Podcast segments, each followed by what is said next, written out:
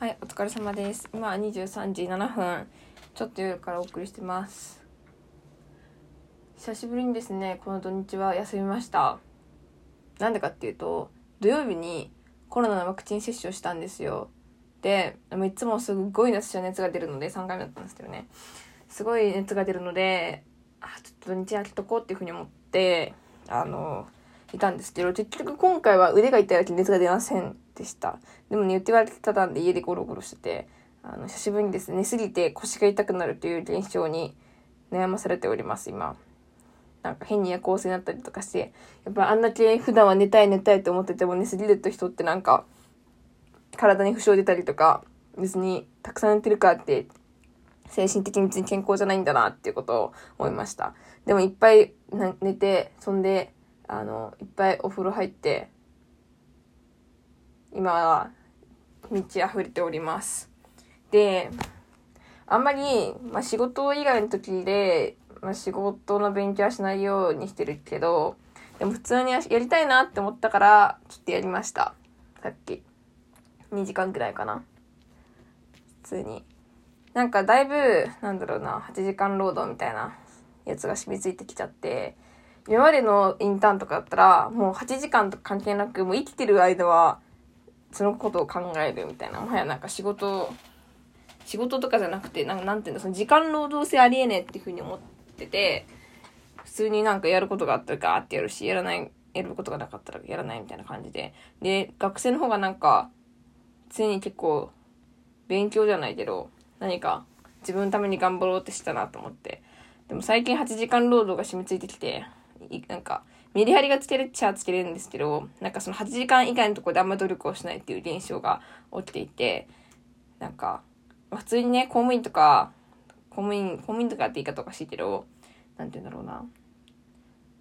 別に、今は8時間労働だけど、これからも8時間労働っていうわけの世界でもないし、その、なんだろうな、ただ働いてればいいっていうタイプではなくて、やっぱりやってるからにはなんか上目指したりとか、やれること増やしたりとか、お金を稼ぐための仕事というよりかは、自分のやりたいことをやるための仕事っていう風に頑張っていきたいなっていう風に思ってるから、だから、まあ休日とかも関係なく、やりたいって自分が思うんだったらやろうっていう風に思ってます。でね、また、あの、ネタバレになっちゃうんですけど、これから使う案件とかが、私あんまり知らないゲームだったので、そのゲームとかも頑張ってね、あの、頭にインプットとかもしてました。で、また、勉強したくすればいいんですけど、いや、結構何回も使わないと結構忘れちゃったりとか、記録していかないと、一回だけじゃ忘れるなと思ったんで、ちょっと、今ここで声を出して覚えたことを出していこうと思います。まあ基本的にカメラの話とか、なんだろうな、照明とか、また撮影に関することの話なので、あの、ちょっと興味のある人は聞いてもらってもいいですし、でも、あの、そんな教える感じで流暢に話すわけではなく、私も資料を見ながら、ああ、こんな感じがあったなって思いながら話すんで、なんか、そういう風に思っていただければと思います。はい。じゃちょっと撮影の基本からいきます。撮影に使われているカメラは、アリとレッドとソニーが主流であるんですね。これは、あの、メーカーの名前なんですけど、で、すっごいレンタル代高いな、これ。やばいな。1日で1、10、100、1000万、10万はかかる。19万とか。もっと高いものだったら、どんぐらいかかるんだろう。えぐいのかかりますね、これ。で、アリとレッドとソニーのこのカメラのね、品種の違いは何が違うかっていうと、えっと、ちょっと待ってね。あ、アリが CM とかに向いてる。ノーマルなカメラですごいシンプルなんですよ、 ARRI は。で、 RED は色のノリが強くて、グレーディングとかした時にすごい強く色が出るっていう。MV とかさ、かっこいいものを撮るときに、 RED っていうのが結構親しみやすい。で、ソニーは安いし、すごいシンプルだから、なんか、安めな時に使うやつです。グレーディングって何だっけ？もう早速用語がなくなっちゃった。グレーディング調べます。グレーディング。グレーディング映像、映像。あ、まあ、色彩補正だね、普通に。まあ、色彩補正とかをするときに、したときにすごい色が強く出る。あ、なるほど、なるほど。で、まあ、基本は 4K で、HD がイコール 1K で、だんだん 1K、2K、4K ってなっていくごとにすごい画質が良くなっていく。解像度が上がっていくって感じ。で、HS はハイスピードカメラとかのやつだけど、HS が200コマとか120コマ、120コマが結構主流だった気がする。で、MAX120fps、MAX240fps とか、6K 画質、解像度高くしてると、結構コマ数が少なくなる可能性が高い。だって例えば 6K だったら 120fps、2K だったら 240fps とか、基本的にその傾向があるみたい。だから、画質落としてもいいから250コマいこうとか、そういう感じでカメラ選ぶってことが多いよね。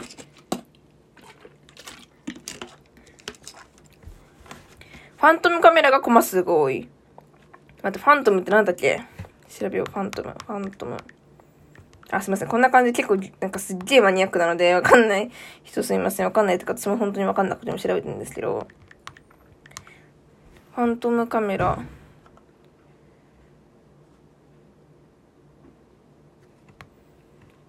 ハイスピードカメラ。そうだよね。普通にファントムっていう種類のハイスピードカメラがコマ数が多くてすごいいいよっていう。ハイスピードに適してるよっていうハイスピード、ハイスピードカメラ。あー、ちょっと待って、間違えちゃった。ハイスピード、ハイスピードカメラ。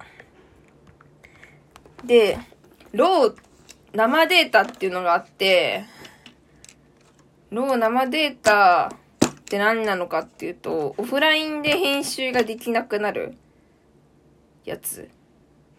これさ、また、また忘れたわ。どういう意味なんだろうね。オフラインで、 RAW、生データとか、あの、JPEG のプロレスっていう JPEG とか、JPEG に近いものがあって、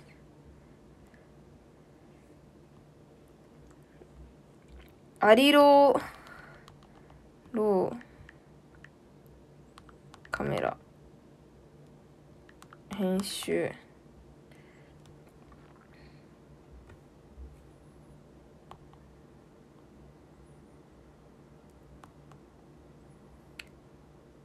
保存形式が、なんかローで撮ると、うーんと、とりあえず、写真の保存形式は JPEG が世界基準になってて、で、ローだと、1枚の写真を作る作業がロ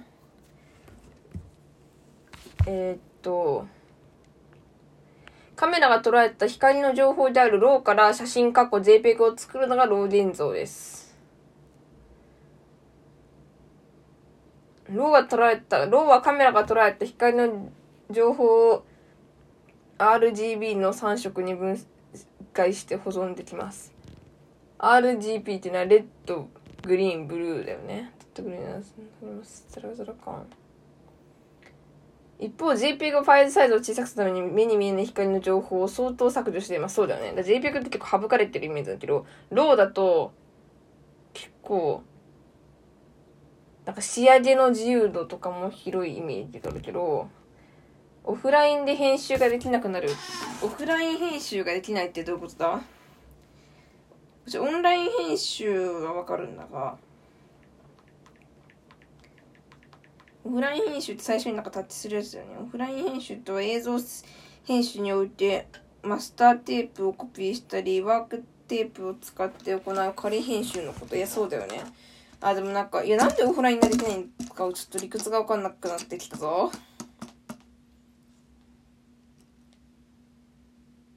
すぐに編集できるようにしてる。とりあえずなんか RAW だと、 RAW データと、だったとすごいいいんだけど、オフラインで編集ができなくなるのよ。腑に落ちんな。で、 ARRIRAW は ARRI の RAW を使うとオフライン編集できないんだけど、グレーディングがめっちゃ綺麗になる。で、グレーディング作業をするとしたら JPEG だとうまくできないっていう。カラーとかを JPEG だとなんか、もう、あ、そうだ、思い出した。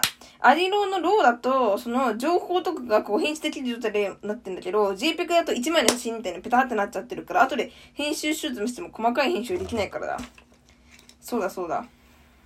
だから JPEG と ARRIRAW はそれで、 RAW はそれで使い分けるし、グレーディングをするかしないかで、その、使うカメラとかの機種を考えるってことか。そうだそうだ。うん。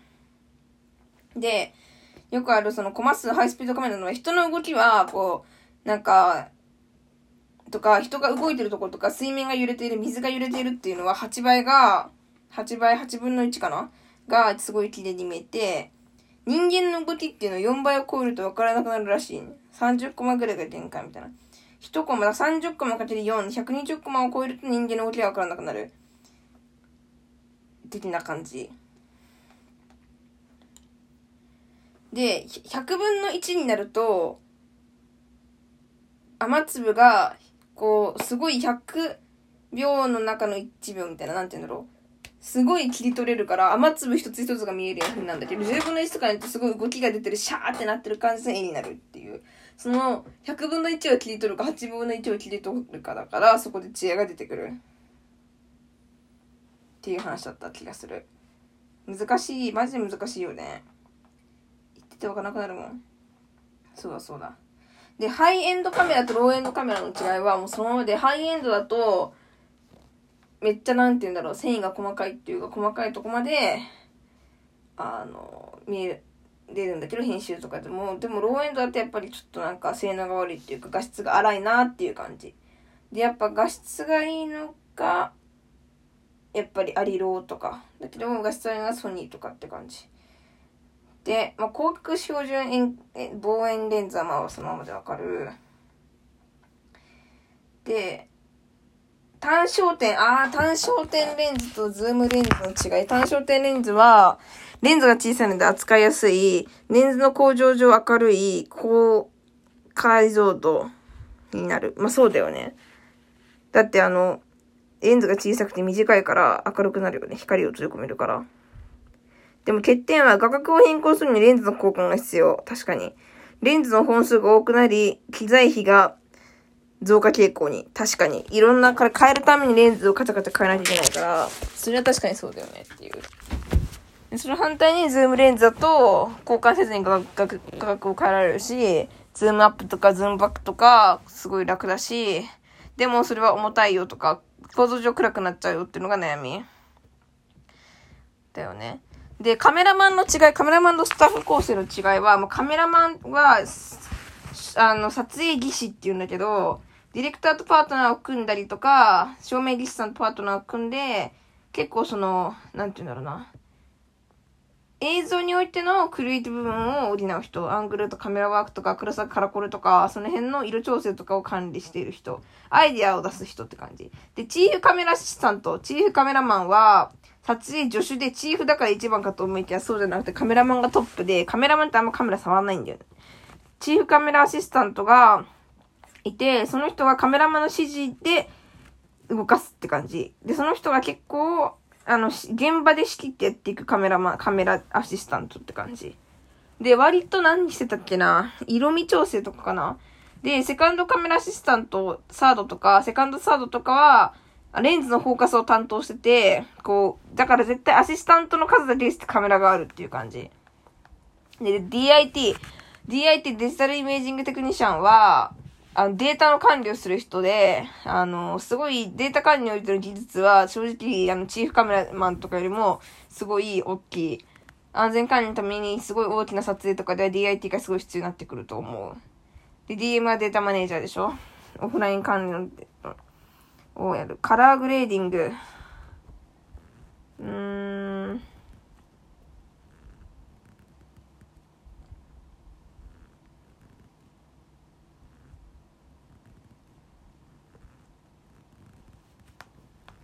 そんな感じかな一旦は。カメラ。カラーレンズ。そうだね。F あだ F 値。F 値が高くなるとこれはくっきりするのか？でなんか絞りが効かれるから暗くなるんだったっけ？ちょっと記憶にないけど。で100千分の1とかになると止まって見えるけど2分の1とかだとめっちゃブレる。で、ISO 感度は高い方が荒くなるんだ、これは。だからザラザラになる感じ。で、低い方がまあ割とくっきりなのかな。ISO 感度の調整が一番わかんない。ISO 感度ってなんだっけ？これちょっと今度届く本で見よう。ってな感じです、カメラについては。はい。で、照明とかも、照明もやったんだけど、照照明技師は、光のバランスをライティングで行っている。てか、違うね。光のバランスをライ、だからなんか照明さんとかって、なんかすごいただ明るくしようとかじゃなくて、こう自然に見えるようにも、こう具体的な演出できるようにも、いろいろカメラ、光のバランスを調整している人なんて。そうだよね。で、太陽光も正面からの光は順光って言って、下手からの光は、まあ、左からの光で、上手からの光で、カメラから見て右側の光で、逆光っていうのはまあ後ろからっていう、これはまあ、あれだけ。ど、で、硬い光だねって現場で言われるときは、硬い光っていうのが、なんかこう、すごい直射日光ではっきりとしたやつとか、すごい真夏の日差しとか、そういうときは硬い光を使って、柔らかい光は、なんか、その、なんだろうな、反射した光とかで、すごい、コントラストが低い状態とか、間接照明とかフラットな感じです。冬に冬っぽいなーみたいな感じ。で、出た。デイライトとタングテン、タングステン。出た。デイライトが、なんかこう、外のシーンとか、タングステンが中の、中のシーンで使われるらしいです。で、デイライトが 5500K が切るんで、5500の光を当てれば昼間の方が見る。あ、そうだそうだ。もうその辺はそうだね。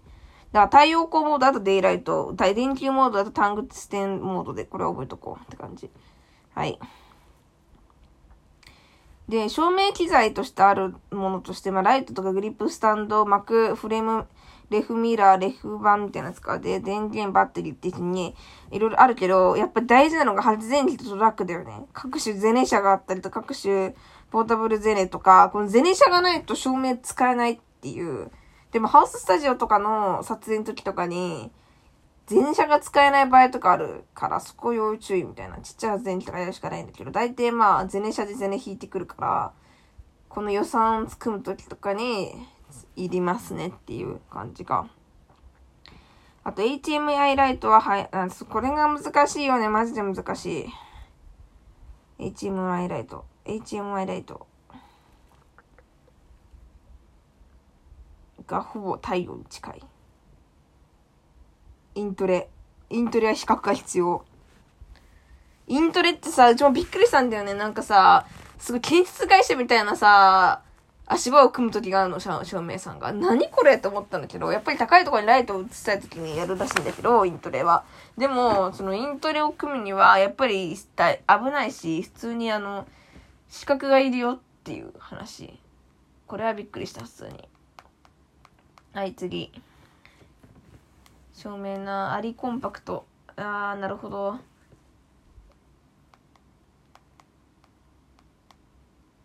難しいよね。普通に難しいけど。ジェネシャ、あ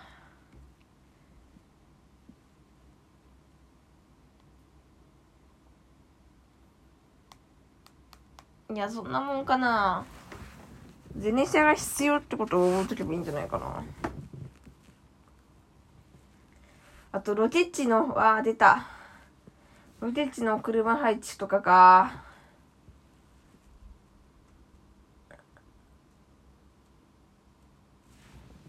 だって照明機材に4トン、4トンもあるのってやばくね？普通に。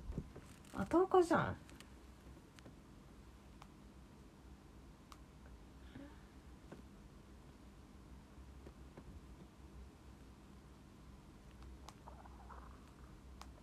車の場所とかマジ大事だよね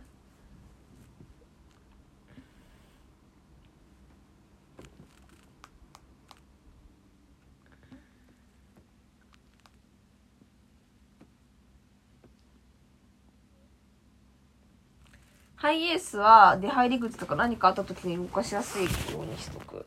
ゼネシャは家のと、家の遠くで、でも出入り口の近く。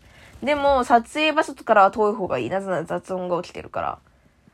で、えー、っと、コミューターとかメイクバスとか出演者さんとかタレントが近いものも入り口に近く。で、機材車ビッグバンとかはとりあえず奥でいいのか。で、ゼネシャはすげえ場所取るから、ゼネシャの横を空けておくっていうのは、鉄則だって言ってたな先生。いやむずい。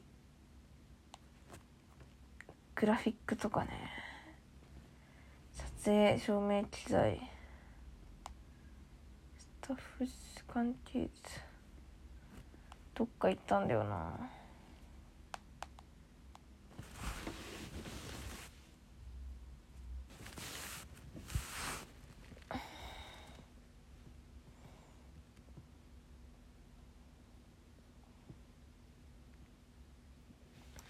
ドライバーはドライバーとして来てるから、ドライバーがついてる車を動かしやすい。メイプ、メイク車は動かしにくい。タレントコミュニティも動かしにくい。クライアントコミュニティも動かしにくい。施設開始室で動かしやすい。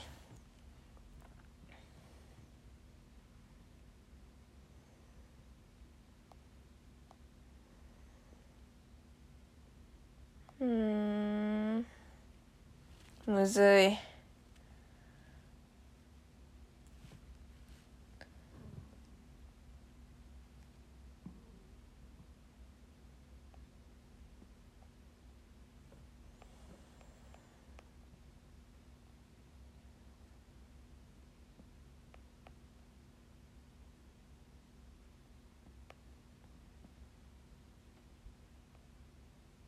うわお金の計算とかバリむずいんやけど。いや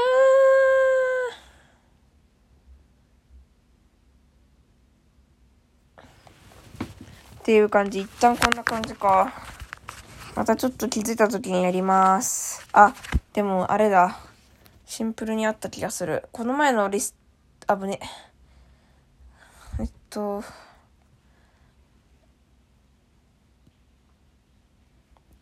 うんとね、この前の案件の時のやつがある気がする。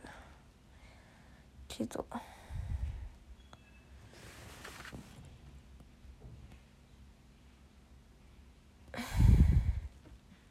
あれだ。押してる現場でも押してない現場でも走れっていう話と、現、その、まあ、現場でどうするかみたいな。トランシーバーで逐一中の状況を外に伝えるとか、だよね。あとなんだろう。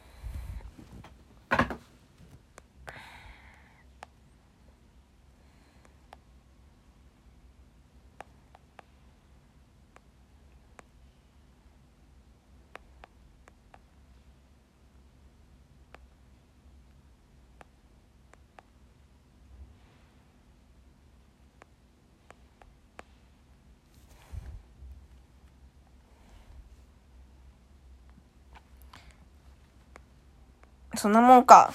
一旦切ります。